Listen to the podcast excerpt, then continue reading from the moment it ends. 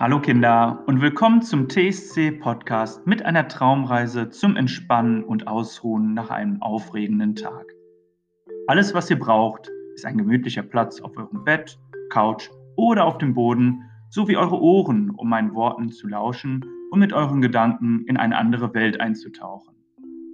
Denn das Wunderbare an unseren Gedanken ist, dass sie uns überall hintragen können, wo wir wollen.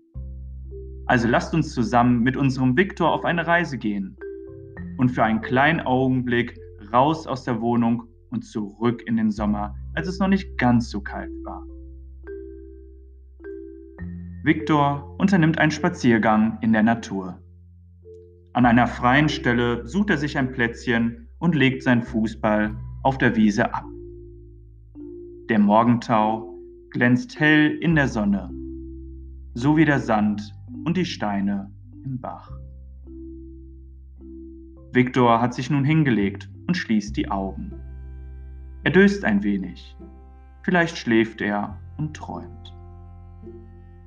Ein Schmetterling tanzt um ihn herum und setzt sich auf den Fußball. Er hat seine Flügel weit geöffnet. Der Schmetterling fliegt weiter auf in den Himmel. Er taumelt ein Stück weiter dann setzt er sich wieder, gerade auf den Rüssel von Viktor. Er öffnet seine Augen, er klappt seine Flügel zu, er öffnet sie wieder weit für das warme Licht.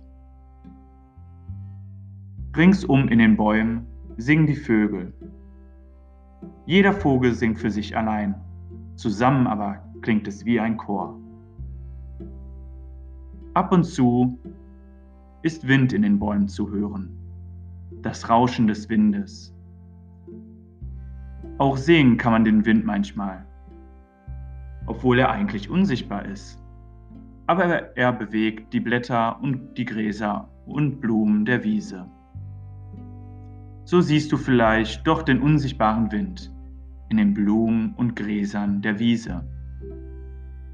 In den Blumen der Wiese zeigt sich nicht nur der Wind, in den Blumen zeigen sich auch alle Farben das Rot, das Blau, das Gelb, das Lila, das Grün, das Weiß.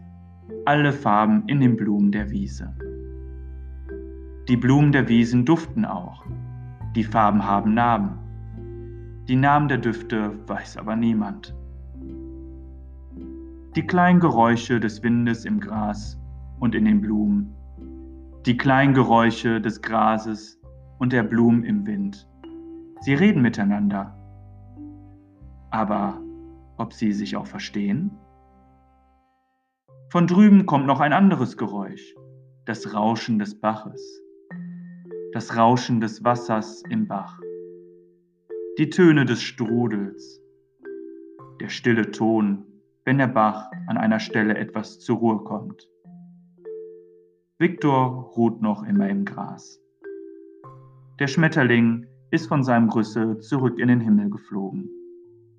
So dicht über das Gesicht hinweg, dass Viktor den Flügelschlag des Schmetterlings gespürt hat.